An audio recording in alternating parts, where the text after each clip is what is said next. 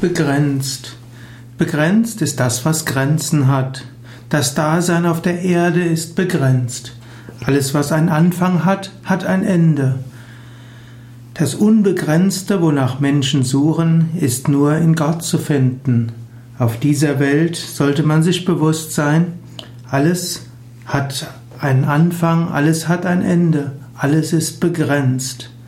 Manche Grenzen schaffst du dir auch selbst und es ist möglich, über diese selbstgeschaffenen Grenzen hinauszuwachsen.